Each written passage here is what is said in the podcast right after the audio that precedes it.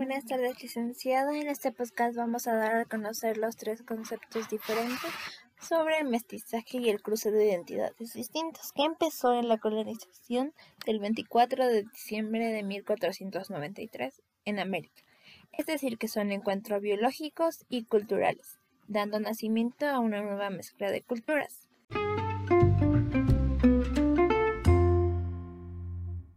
Mestizaje ha sido visto como la base para la construcción de la identidad nacional en muchas ocasiones en América Latina, tanto por parte de las élites nacionales que han asumido la tarea de crear las identidades nacionales como de estudios que han investigado el proceso histórico de la construcción de la nación.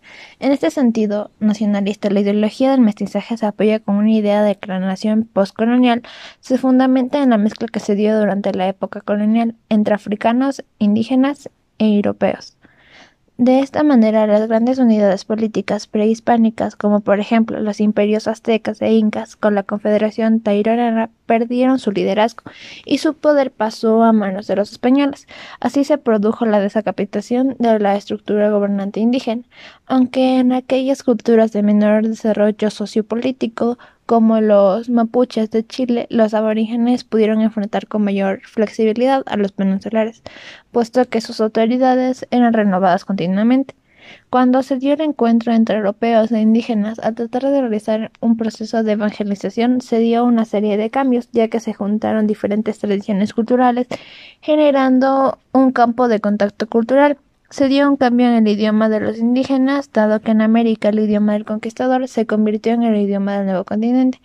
Como los territorios dominados por España fueron más extensos, predominó el español. Se produjo el mismo proceso en las colonias de Portugal, Francia, Gran Bretaña y Holanda. También se impulsó la religión sobre las tradiciones religiosas de indígenas y africanos que fueron prohibidas y perseguidas, por lo que los indígenas tuvieron que cambiar sus costumbres e idioma.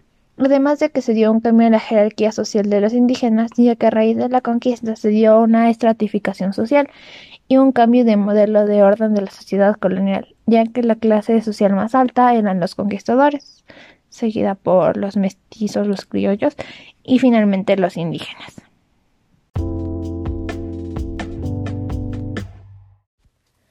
Ahora en la continuidad. Aquí podemos rescatar que, aunque se haya dado el mestizaje, se siguió con la conquista y la esclavitud. Por ejemplo, el trabajo duro que les daban a los indígenas junto con el maltrato. Y en otro ejemplo podemos ver que en los conventos que eran retiro para las mujeres que se dedicaban a enriquecer su vida espiritual, aquí también estaba marcado con la jerarquía étnicas y con intercambios. En estos eh, habían celdas pequeñas para las sirvientas mestizas o mulatas que servían a las monjas criollas que éstas vivían en celdas más amplias. A pesar de la dominación de los blancos europeos, eh, muchos de los elementos de las culturas indígenas y africanas siguen formando hoy parte importante de nuestro patrimonio, como son las artesanías, creencias religiosas, comidas, palabras, música, etc. Estos elementos se mezclaron con otros impuestos por los conquistadores. También se puede ver que a los nueve meses de la llegada de los conquistadores nacieron los primeros mestizos, hijos e hijas de estos extranjeros con mujeres nativas, y así se dio la continuidad de que sigan nuevas etnias por el cruce de los indígenas y los europeos. También nacieron niños que procedían del linaje solo europeo y otros que procedían de linajes asiáticos y africanos. Pero si observamos las cantidades y no las riquezas ni el estatus, los nativos eran la clase más dominante, seguida de los mestizos. La palabra mestizo solía tener una connotación negativa en el virreinato.